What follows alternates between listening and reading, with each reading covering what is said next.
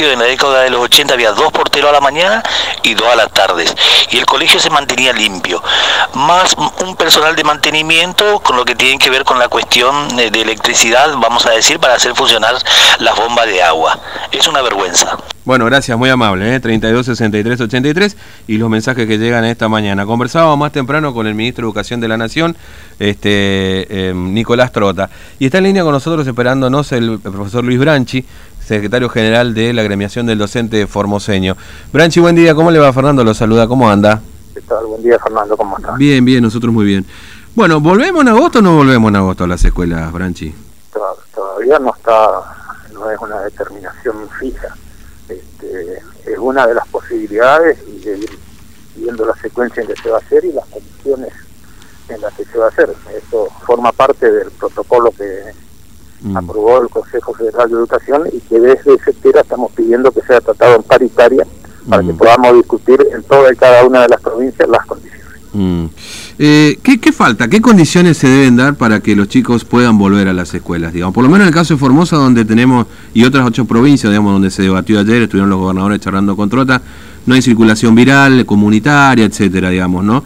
Eh, ¿Qué condiciones deben cumplir primariamente, ¿no? Para iniciar. Todas fundamentalmente todas las condiciones sanitarias que aconsejen y pongan este, condiciones las autoridades de salud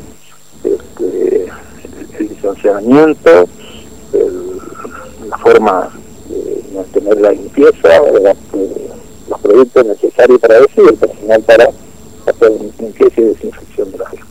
Claro. Mire, recién he escuchado un mensaje de un oyente acá que me decía que en los 80 había porteros en las escuelas, una figura que ha ido desapareciendo, digamos, o que en todo caso... Eh, corre por cuenta más de las cooperadoras escolares que, que, que, por ahí por el propio Estado, digamos, ¿no? Para dar una, una certeza de la limpieza, etcétera, el personal, el recurso humano en definitiva, ¿no? Por eso nosotros estamos diciendo que dentro de protocolo necesario es quien se haga ese cargo del mantenimiento de la limpieza, desinfección y sistema sanitario.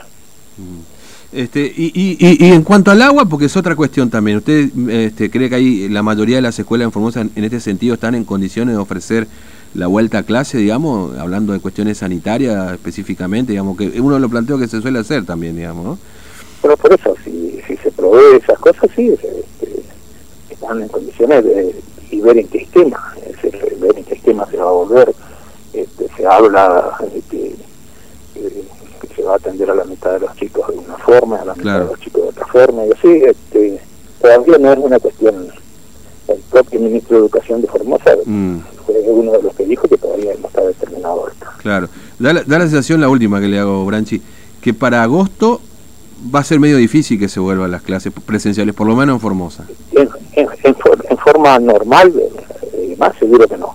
Mm. Este, puede llegar a ir avanzándose en algunos esquemas, entiendo que sí, que y ojalá este, de resultado las vacunas que se están probando para combatir esta pandemia, ojalá del resultado control de la misma, porque creo que es absolutamente necesario que se normalice no únicamente el sistema escolar, sino todo el sistema de vida del país. Mm. Branchi, gracias por su tiempo. Sí, gracias por su tiempo. Un abrazo, hasta luego. No, un abrazo, nos vemos, hasta luego, Fernando. Hasta luego. Bueno, Luis Branchi, secretario general de ADF, ¿eh? este también cortito nos pidió, así que vamos, cortito de a poquito, pero me parece que es lo esencial, ¿no? Hablando del tema educativo, no es que lo quise cortar porque estaba justo haciendo una, una mención, pero...